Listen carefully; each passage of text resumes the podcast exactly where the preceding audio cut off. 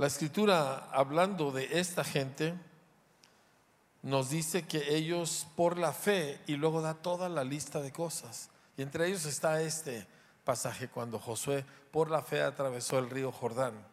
Y en semanas pasadas yo empecé a hablarles acerca de fe que revienta límites, de fe, de la fe de Dios en nosotros. Y yo quiero continuar el día de hoy. Solamente que es muy importante que nosotros comprendamos que no estamos hablando de la fe como la entiende la gente.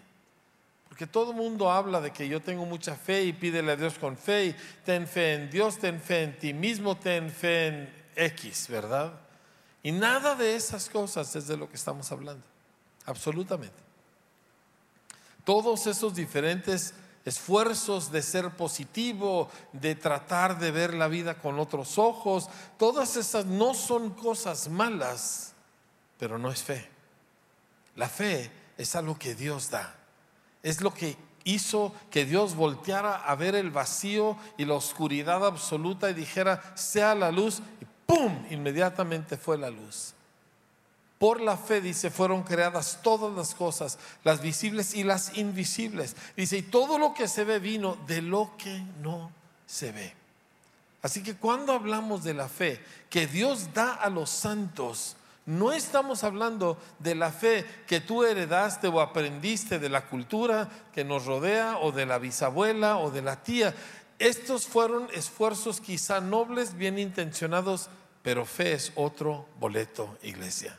Fe es otro asunto completamente diferente. Y hoy queremos adentrarnos en esa fe porque nosotros vamos a operar en ella toda nuestra vida. Somos recipientes de ella en el momento que nosotros oímos el mensaje de Cristo y nosotros necesitamos entenderla. Quiero llevarles para empezar este estudio a Hebreos capítulo 11.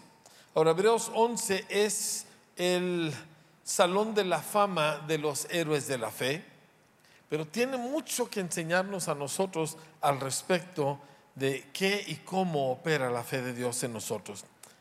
Hebreos 11.1 dice, es pues la fe la certeza de lo que se espera, la convicción de lo que no se ve.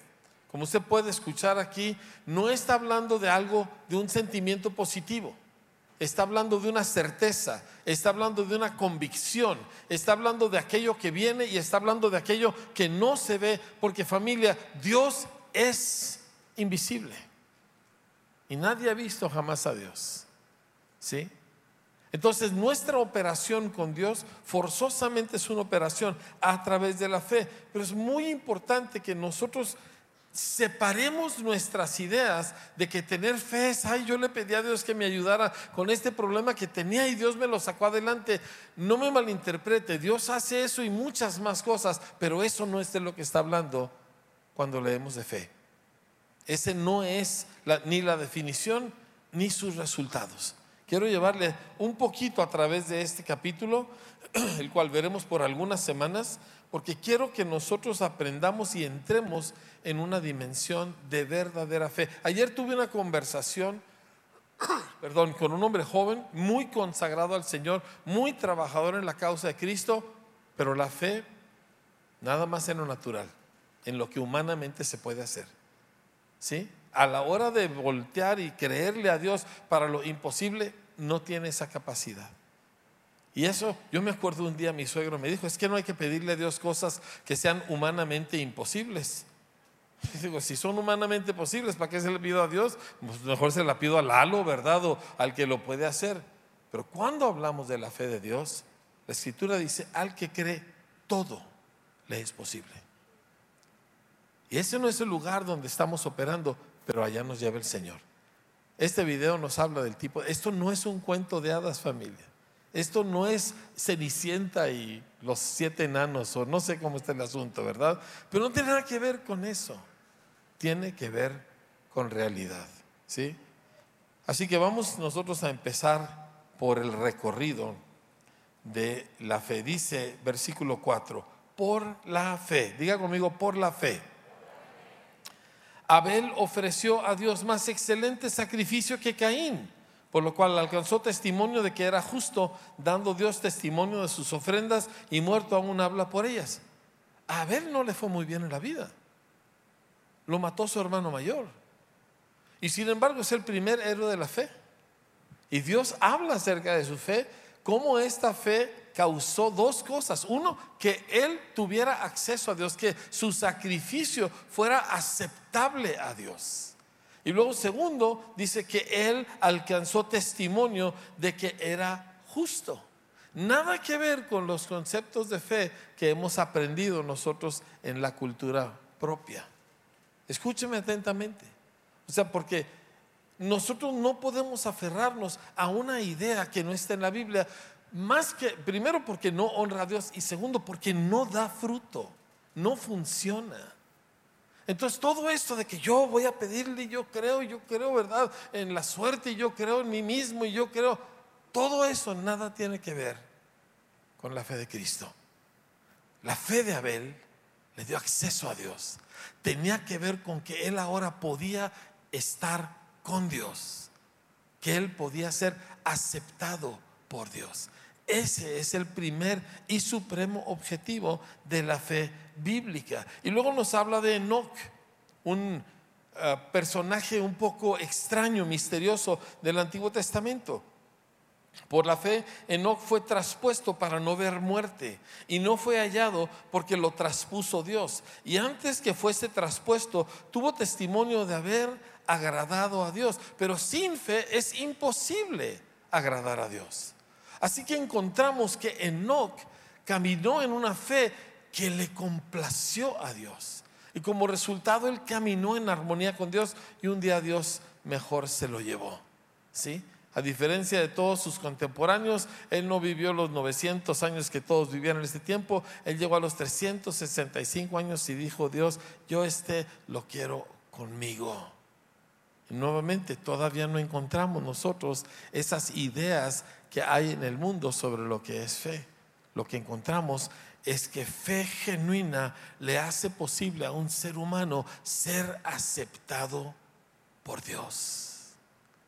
Grábese esa frase porque es clave para nosotros.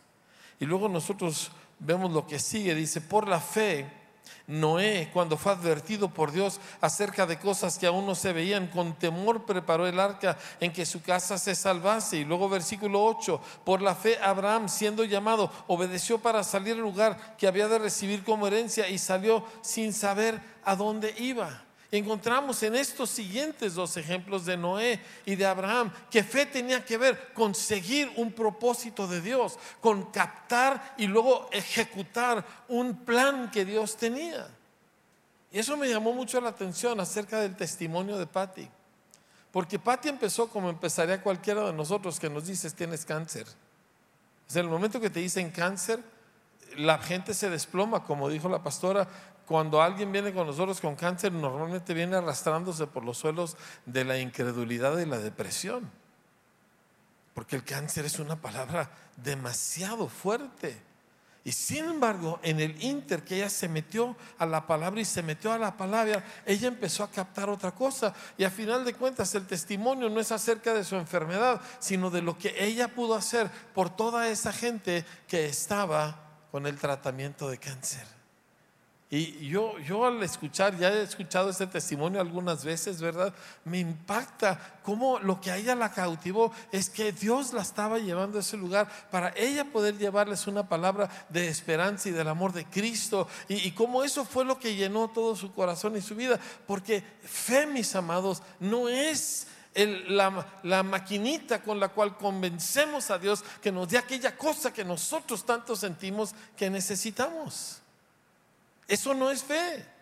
De hecho, eso, si me permite decirlo, en términos eh, muy estrictos, está al borde de la manipulación y por lo tanto de la hechicería. Y no es lo que hacemos con Dios. Fe es otra cosa, mucho más extraordinaria, que cómo puede Dios tomar una mujer batallando contra el cáncer y hacerla perder de vista su propia situación para poder ella vertirse en las vidas de otra gente. Solo el Espíritu Santo, solo la fe de Dios hace eso.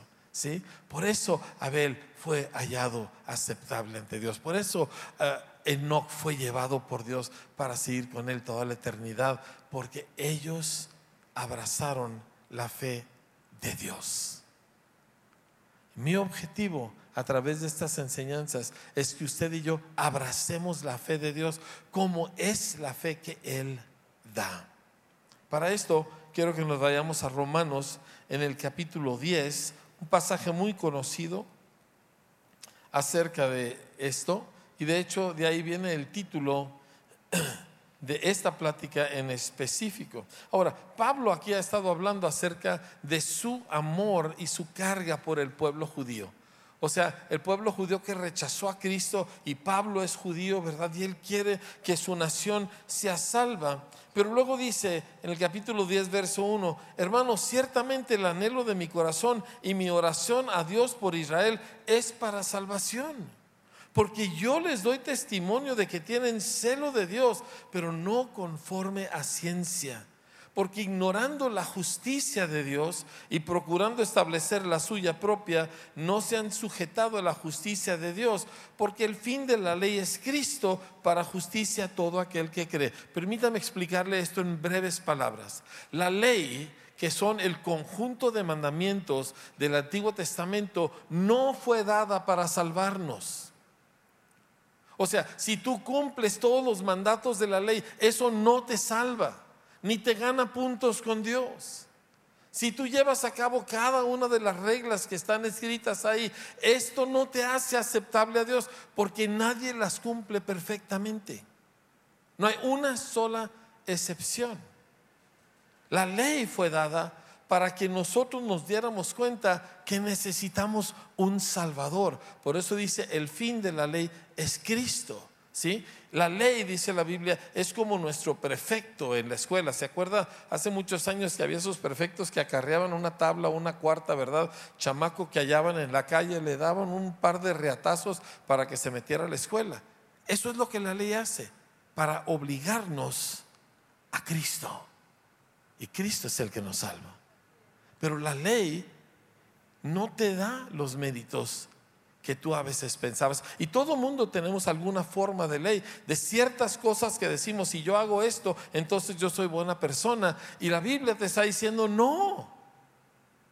Nadie puede hacer suficientes cosas buenas para que se pueda considerar una buena persona aceptable a Dios. Ninguno. Dice entonces, porque la justicia que es por la ley de Moisés, por, Perdón, porque de la justicia que es por la ley, Moisés escribe así, el hombre que haga estas cosas vivirá por ellas, pero nadie las hace todas. Hay más de 360 mandamientos en el Antiguo Testamento, ni siquiera los conocemos, mucho menos los llevamos a cabo. ¿Me explico? Dice, pero la justicia que es por la fe, dice, no digas en tu corazón y luego ya pone ahí una frase que me voy a saltear por un momento. Dice, pero el versículo 8 quiero leer, dice, más que dice, cerca de ti está la palabra, en tu boca y en tu corazón. Esta es la palabra de fe que predicamos. La palabra de fe que predicamos. Todo esto que estamos hablando aquí tiene que ver con esta proclamación de fe que nosotros hacemos al mundo. Y fíjese lo que esa palabra de fe es. Dice que si confesares con tu boca que Jesús es el Señor y creyeres en tu corazón que Dios le levantó de los muertos, serás salvo.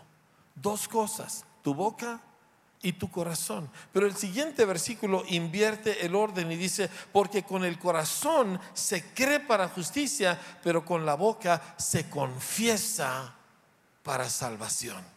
Ahora, póngame mucha atención, porque es importante que entendamos esto. ¿sí? Cuando Dios se revela a nosotros, a través de lo que oímos, porque la fe viene por lo que uno oye, pero más de eso al ratito. Cuando Dios se revela a nosotros, al instante nosotros damos cuenta quién es Dios y nos damos cuenta quiénes somos nosotros, porque la luz todo lo manifiesta. ¿Sí? El pastor donde empezó el grupito de vida abundante hace muchos años, un día me dijo, parece que entre más me acerco a Dios, más pecador me siento. Y la razón es que entre más luz hay, más fácil es ver la mugre y los defectos. No es que te los haya causado, ya estaban ahí, pero tú no los veías. ¿Sí? Entonces, cuando uno capta a Dios, también se capta a sí mismo. Y aquí empieza esa confesión. Déjeme leerle un pasaje del libro de Isaías. Isaías capítulo 6. Isaías es un profeta. Tiene cinco capítulos reprendiendo al pueblo de Israel. Ay de ustedes por esto, ay de ustedes por lo otro. Y los trae pero fuerte, fuerte, fuerte. Y luego en el capítulo 6 sucede algo. El rey Usías, que fue un rey muy poderoso, aunque cometió errores, pero fue muy poderoso. Y la nación se hizo muy fuerte durante su tiempo. Y como resultado, ¿verdad? Él duró más de 40 años como rey. Y la escritura nos dice, ¿verdad? Que él dominó toda la región. Así que Israel vivía seguro y había muchísima gente, Isaías incluido, que nunca habían conocido otro rey. O sea, todo el mundo sabía, ah, el rey Usías, ah, el rey Usías. Y toda su vida estaba asegurada por el rey Usías y de repente se muere. Y le causa un shock a Usías. Y Usías tiene una experiencia con Dios. Y dice así en el capítulo 6, verso 1. En el año en que murió el rey Usías, vi yo al Señor. Le fue revelado Dios. Como Dios se quiere revelar a ti y a mí. Vi yo al Señor sentado sobre un trono alto y sublime y sus faldas llenaban el templo. Por encima de él había serafines, que son unos seres angelicales maravillosos, mm, terribles, llenos de ojos, llenos de alas, llenos de rostros, eh, eh, cosas que la mente humana no alcanza a comprender. Cada uno tenía seis alas, con dos cubrían sus rostros, con dos cubrían sus pies y con dos volaban. Y el uno al otro daba voces diciendo, Santo, Santo, Santo, el Señor de los ejércitos. Toda la tierra está llena de su gloria. Y los quiciales de las puertas se estremecieron con la voz del que clamaba y la casa se llenó de humo. Entonces dije, ay de mí. Isaías ve a Dios y en el momento que capta a Dios, que cree, se da cuenta de quién es Él. Se da cuenta de sí mismo. Muchos de nosotros queremos sustituir por la fe bíblica esta cosita positivista de que yo voy a lograr todas mis metas y, voy a tener toda mi vida como yo la quiero. Pero esto es otro boleto. Muchísimo más grande, muchísimo más bueno. Pero inicia en un momento de revelación nada grato para los seres humanos.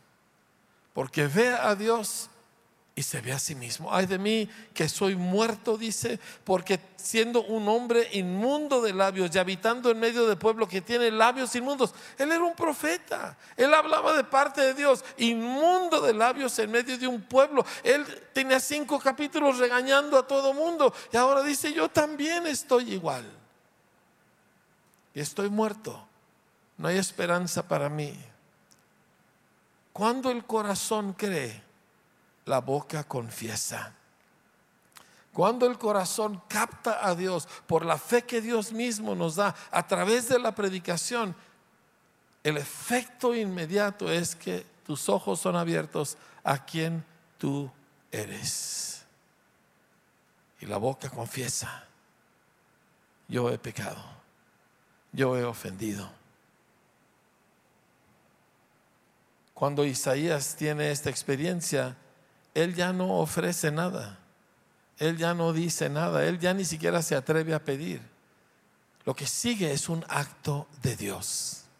Y Dios viene, más bien envía un ángel con un carbón ardiendo de rojo y toca los labios de Isaías con el carbón y queda limpio de su maldad. Porque fe no es que tú haces un esfuerzo para que algo suceda. Fe es que tú te das cuenta de lo que Dios es y de lo que Dios hace y entonces simplemente lo aceptas con todo lo que implica. Y eso fue lo que pasó con Isaías. Cuando él tuvo esa experiencia, a los par de versículos, él este hombre que estaba diciendo, estoy muerto, estoy muerto, estoy muerto, ahora le está diciendo a Dios, envíame a mí, envíame a mí. Y Dios lo envía y él escribe el más bello de todos los libros de los profetas del Antiguo Testamento. El libro de Isaías tiene más revelación acerca de la persona de Jesucristo que ningún otro libro del Antiguo Testamento.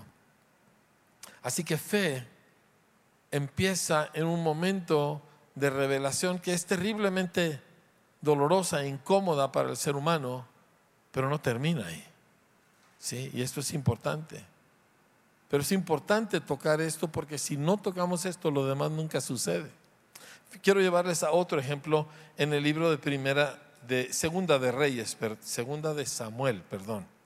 Segunda de Samuel capítulos 11 y 12. Es la historia de David. Ahora estamos hablando del gran rey David del autor de la mayoría de los salmos, el rey David, cuyas canciones cantamos tres mil años después. ¿Usted cree que algún artista humano es popular? Nadie le aguanta sus canciones tres mil años. ¿Sí me comprende? ¿Sí? Él escribe esto. Aparte, él es el rey más grande, más poderoso de toda la región, quizá de todo el mundo. Es rico más allá de lo que jamás nosotros nos pudiéramos imaginar. Y cuando él está en su momento de éxito, que siempre es el momento más peligroso. En el momento que te va bien, aguas, porque por cada diez que sobreviven la adversidad, solo uno sobrevive la prosperidad. Y él estaba en su momento de suma prosperidad, todo estaba increíble. El capítulo 11 nos dice, aconteció al año siguiente, en el tiempo que salen los reyes a la guerra, que David dijo yo me merezco unas vacaciones, unas muy merecidas vacaciones. A ver, dígalo conmigo. Muy merecidas. No, pero dígalo como lo dice usted cuando va a ir a gastar el dinero que no tiene. Muy merecidas vacaciones. Ajá. Es verano, andamos en ese tiempo. Y se quedó. Versículo 2. Sucedió un día al caer la tarde que se levantó David de su lecho. Se levantó en la tarde. Tenía todo el día en la cama. Porque eran unas muy qué? Muy merecidas vacaciones. Se levantó de su lecho y se paseaba sobre el terrado de la casa real y vio desde el terrado a una mujer que se estaba bañando, la cual era muy hermosa envió David a preguntar por aquella mujer y le dijeron aquella es Betsabé, hija de, esposa de, y ya conocemos el resto de la historia. David, el David de los Salmos, el David que trajo el arca del pacto y la estableció en medio de Jerusalén, el David que inventó toda clase de instrumentos musicales para glorificar a Dios, el David que se sentó como un niño delante de la presencia de Dios toma la mujer de otro, se acuesta con ella y luego lo manda a matar a él para encubrir su pecado. Y luego ya cuando pasan un par de meses suficiente para disimular tantito la cosa, la toma y se casa con ella. Y dice, pero esto que David había hecho fue desagradable ante los ojos del Señor. ¿Quién hay de nosotros que no ha cometido una grave falta en su vida. No está hablando de un errorcito, no está hablando de que ayer se enojó y dijo una mala palabra, no está hablando de que usted no pagó una deuda y, y todo eso es malo. Yo estoy hablando de faltas graves. Y David fue uno de ellos, o más bien uno de nosotros. Capítulo 12 dice, el Señor envió a Natán a David y viniendo a él dijo, había dos hombres en una ciudad, el uno rico y el otro pobre. El rico tenía numerosas ovejas y vacas, pero el pobre no tenía más que una sola corderita que él había comprado y criado y que había crecido con él y con sus hijos juntamente, comiendo de su bocado y bebiendo de su vaso y durmiendo en su seno y la tenía como a una hija. Y vino uno de camino al hombre rico, y éste no quiso tomar de sus ovejas y de sus vacas para guisar para el caminante que había venido a él, sino que tomó la oveja de aquel hombre pobre y la preparó para aquel que había venido a él. Entonces se encendió el furor de David en gran manera contra aquel hombre, y dijo a Natán: Vive el Señor, que el que tal hizo es digno de muerte y debe pagar la cordera con cuatro tantos, porque hizo tal cosa y no tuvo misericordia. Entonces dijo Natán a David. Ahora recuerde, este es un profeta, los profetas son gente rara, no son gente de traje, todos apantalladores, son gente extraña, siempre han sido.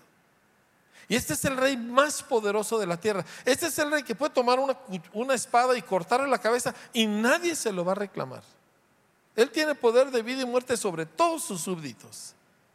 Entonces dijo Natán a David, tú eres aquel hombre. Así ha dicho el Señor Dios de Israel. Yo te ungí por rey sobre Israel y te libré de la mano de Saúl y te di la casa de tu Señor y las mujeres de tu Señor en tu seno. Además te di la casa de Israel y de Judá y si esto fuera poco te habría añadido mucho más.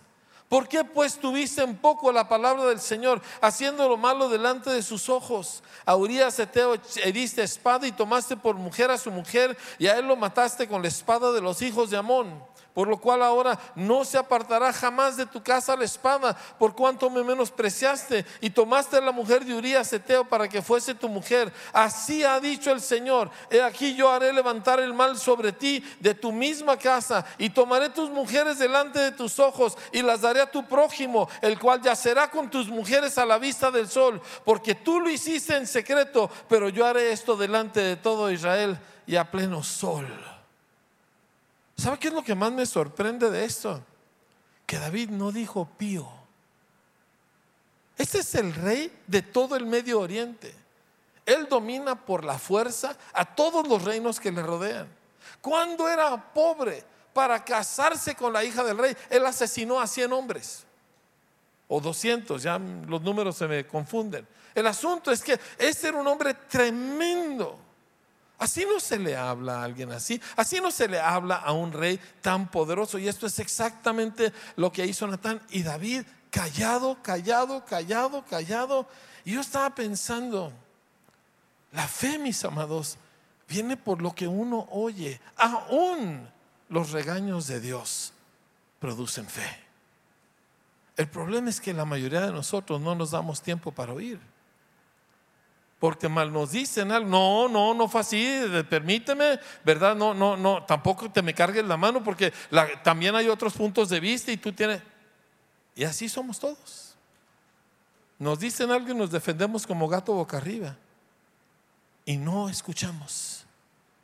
Y la fe viene por lo que uno oye. Porque Dios es invisible, amados, pero no es inaudible. A Dios se le oye. Pero para oír necesito callarme y escuchar. Yo leo mi Biblia y la inmensa mayoría de los encuentros que Dios tuvo con el hombre fueron para tratar con el pecado del hombre. Y a nadie nos gusta eso. Pero repito, aún en los regaños de Dios se produce fe viva. Porque la fe viene por lo que uno oye, aunque sea una reprensión. Y David oyó. Y David oyó. ¿Cómo oyes tú? ¿Cómo oigo yo? Cuando alguien nos señala algo. Cuando Dios a través de alguien, a través de la Biblia, a través del patrón, a través de otro cristiano, a través de un inconverso. ¿Cuántas veces alguien te ha dicho tus verdades y disfrutó decírtelas? ¿Verdad? ¿Y le hiciste caso? Por supuesto que no. ¿Cuántas veces alguien te las ha dicho por la buena? ¿Les hiciste caso? Tampoco. Dices, ¿por qué no encuentro, por qué no encuentro acceso a Dios? Porque la fe viene por lo que uno oye. Y normalmente lo primero que uno oye de parte de Dios es, hijo, esto está mal. Y esto también. Y es terriblemente doloroso. A nadie nos gusta pero ahí hay fe. Estamos hablando de fe radical, estamos hablando de la clase de fe que produce lo que vamos a leer más adelante en el libro de Hebreos, en el capítulo 11, pero aquí es donde empieza. ¿Me explico? Aquí es el lugar donde las cosas cambian. Yo lo veo, eh, bueno, hay tantísimos ejemplos, pero el punto es que yo quiero que nosotros volteemos a ver la respuesta de este hombre poderoso, pero que sabía oír a Dios. Y de cuando termina de hablar Natán en el verso 12, entonces verso 13, entonces dijo David a Natán, pequé contra el Señor. Cuatro palabritas. No tiró una justificación, es que mira, déjame te explico, es que los tiempos son muy difíciles, es que la pandemia a todos nos afectó, etcétera. Dijo, pequé contra el Señor inmediatamente es que cuando tú oyes al Señor, no importa en qué lo oigas, en el momento que tú oyes al Señor, todo cambia. Todo cambia. Saúl no hizo cosas tan terribles como las que hizo David, pero Saúl nunca oyó al Señor. Y cuando David le dice eso, Natán le responde, también el Señor ha redimido tu pecado y no morirás. Mas por cuanto con este asunto hiciste blasfemar a los enemigos del Señor, el hijo que te ha nacido ciertamente morirá. Y Natán se volvió a su casa. David escribió un salmo, dos de hecho, en contexto de esta reprensión. Uno de ellos es el Salmo 32, el otro es el Salmo 51. Ambos son extraordinarios. Quiero leerte primero tantito del 32. Dice, bienaventurado aquel cuya transgresión ha sido perdonada y cubierto su pecado. Bienaventurado el hombre a quien el Señor no culpa de iniquidad y en cuyo espíritu no hay engaño. Dice, mientras callé, se envejecieron mis huesos en mi gemir todo el día, porque de día y de noche se agravó sobre mí tu mano y se volvió mi verdor en sequedades de verano. Dices, ¿por qué me va tan mal? Porque Dios tiene su mano sobre ti, pero no para bien. Ay, ¿por qué dice eso? Porque así lo dice la Biblia. Dice, es que Dios solo hace cosas bonitas y hermosas. Yo en mi Biblia leo que Él aprieta tuercas. ¿Por qué? Porque el padre que ama a su hijo lo corrige, lo instruye, lo lleva por el buen camino. Y luego dice, mi pecado te declaré y no encubrí mi iniquidad. Dije, confesaré, diga conmigo, confesaré. El corazón cree para justicia y la boca confiesa para salvación. Hay muchos que piensan, es nada más confesar, sí, Cristo es mi Señor, Cristo es mi Señor. Es más amplia que esa, la confesión de un corazón que ha creído. Dice, mi pecado te declaré y no encubrí mi iniquidad.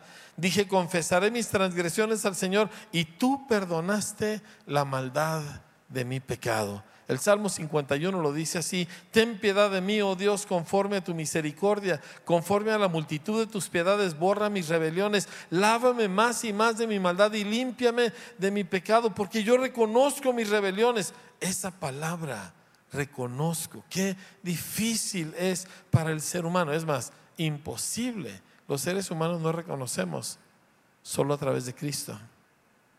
Solo a través de Cristo. Dice, contra ti, contra ti solo he pecado y he hecho lo malo delante de tus ojos. Y continúa el salmo en esa línea. El punto es este. Esta es la entrada a la fe de la Biblia. Hay muchos otros elementos extraordinarios. Mares abriéndose, ríos deteniéndose, ¿sí? El sol, Josué le dijo al sol, detente sol en Yajalón, y se detuvo el sol. Yo no entiendo cómo fue la física de eso. Pero ahí está claramente escrito, ¿me entiendes? Y tantas otras cosas. O sea, hay una serie de maravillas impresionantes que vienen a través de la fe de Dios, pero esta es la entrada a la fe. Con el corazón se cree para finalmente abrazar justicia y entonces la boca empieza a confesar. Pero esto no es solamente la primera vez que aceptas a Cristo, esto es nuestro caminar. Así caminamos. Déjeme le llevo a un pasaje que vimos la semana pasada con el señor Roberto Evans. Está en Lucas capítulo 15, es la parábola conocida como la del hijo pródigo.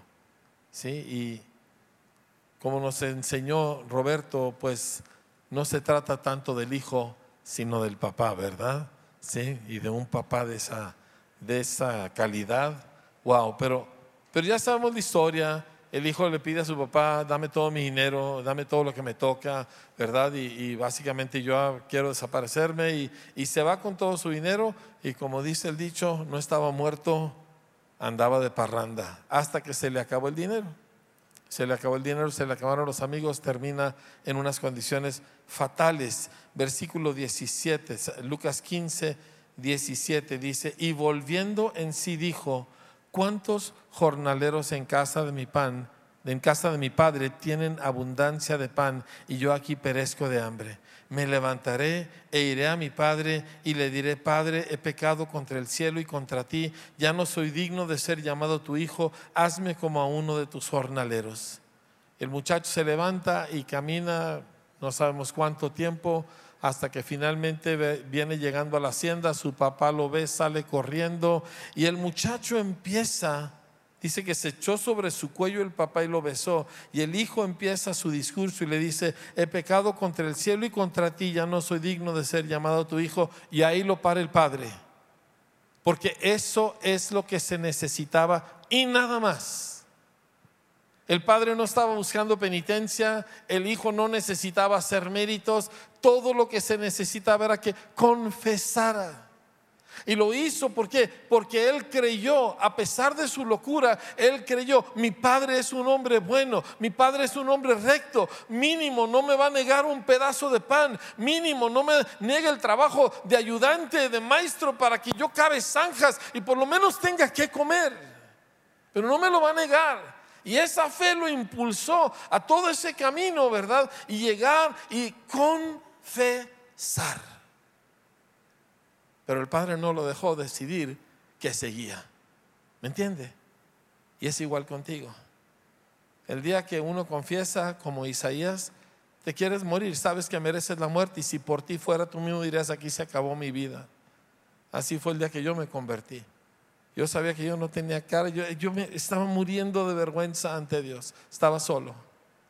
Once y media de la noche en mi salita, en mi departamentito, y me quería morir de la vergüenza. Y yo por mí ahí hubiera terminado mi vida porque yo no era digno de nada en absoluto, pero el Padre no te deja continuar.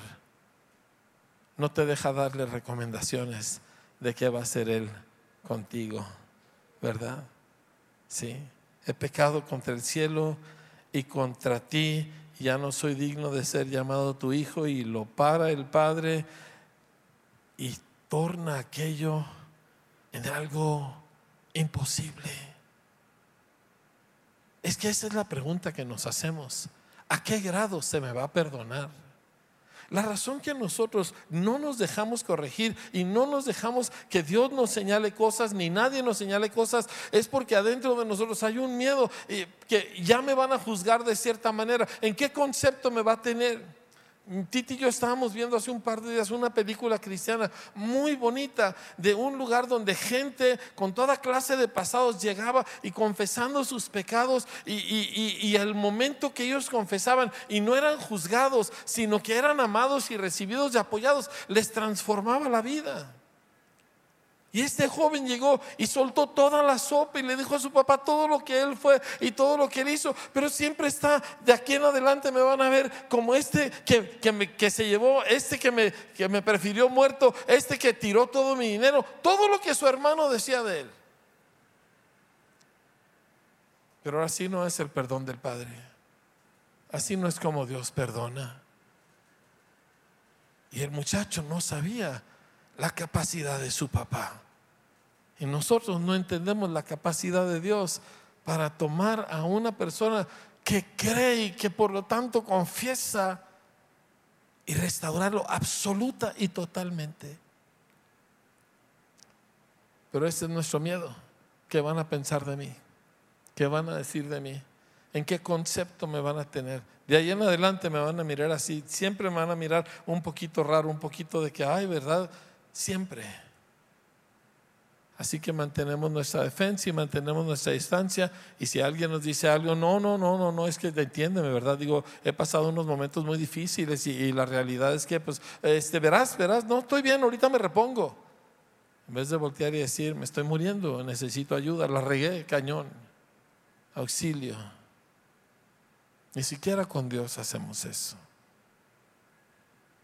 Y eso es lo único que hace un corazón que cree. Con el corazón se cree para justicia y con la boca se confiesa.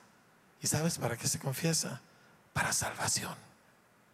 Cuando la boca confiesa, viene salvación.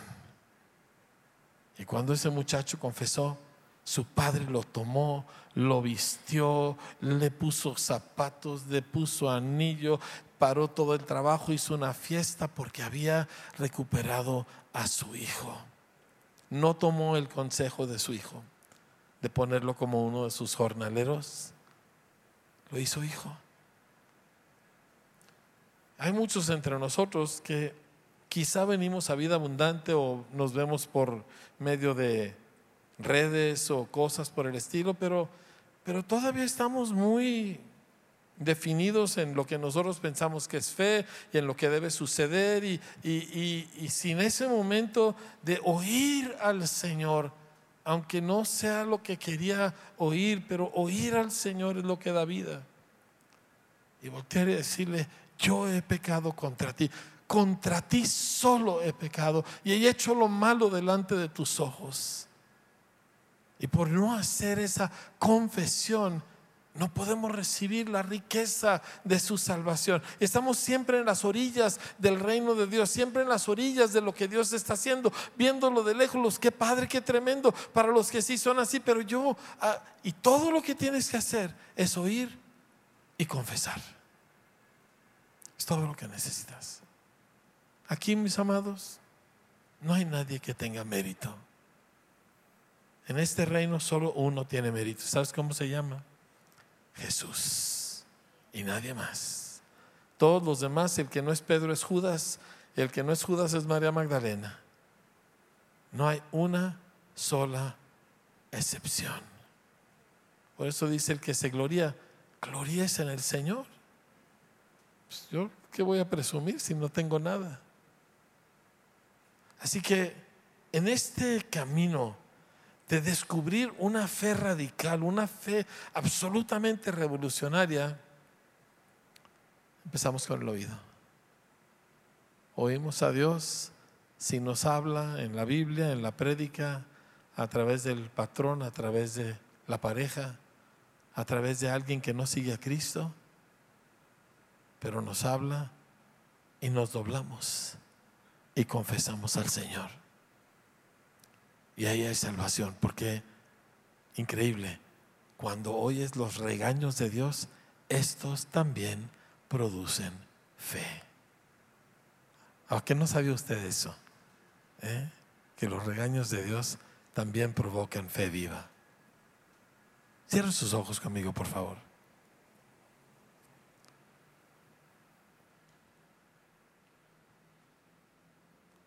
Hay dos tipos de personas a las que yo me quiero dirigir en este momento. Ambos están aquí, unos en línea y otros en persona. Viene o se conecta porque sabe que necesita a Dios de alguna manera. Sabe que debe de hacer algo para acercarse a Dios X. Pero Dios quiere más. Y, y está oyendo usted que Dios le está hablando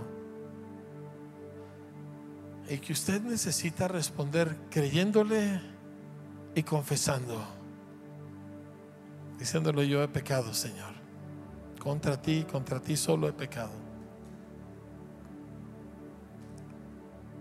No hay otra forma de entrar al reino de Dios. Pero usted está pensando que va a entrar y a duras penas lo van a poner como jornalero y le darán un pedazo de pan. Así piensa uno. Pero el Padre tiene otro plan completamente diferente para usted, pero sí necesita confesar. Entonces, si usted está aquí o está en línea y no ha realmente rendido su vida a Cristo, no ha realmente confesado quién es usted, para que el Padre lo perdone y lo limpie, porque solo Él puede perdonar. Pero perdonar verdaderamente, perdonar con un perdón que la humanidad no conoce. Si usted es uno de ellos y quiere hacerlo hoy, quiero que me lo indique con su mano. Quiero que me diga yo, pastor, yo quiero hoy rendir mi vida a Jesús. Veo su mano, señorita. Muchas gracias. ¿Puede bajarla? Eh, alguien más. Veo su mano, joven. También la puede bajar. Caballero, veo su mano.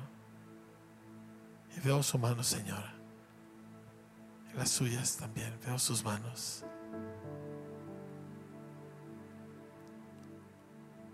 El Padre, dice la Escritura, el Padre mismo nos ama el Padre no está aquí buscando cómo hacer daño. El Padre está hablando porque la fe viene por lo que uno oye. Y lo oye uno y lo acepta uno y lo cree uno y en ese momento puede confesar finalmente. Yo quiero que si usted está aquí levantó su mano, si usted está en línea y levantó su mano, yo quiero que ore conmigo de todo su corazón y que usted le diga al Señor, perdóname tan sencilla palabra. Perdóname. He hecho el mal. Te he ofendido. He hecho lo que yo quiero. Perdóname, Señor.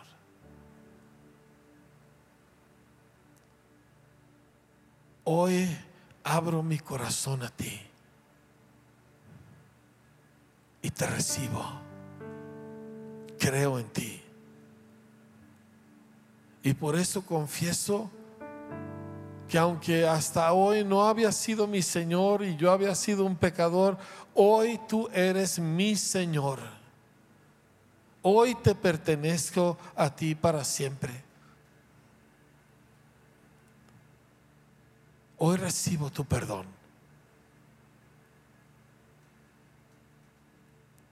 Hoy te entrego mi vida, Jesús.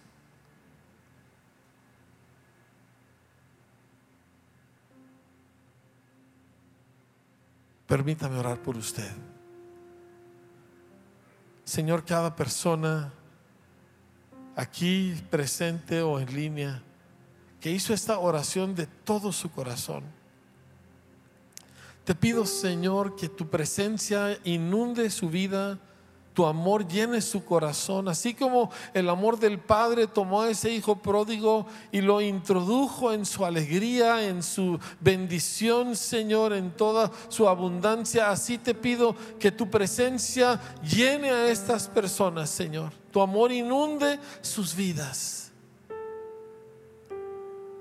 Y que experimenten lo que solo tú haces, Señor. Los bendigo en tu nombre, Jesús. Amén.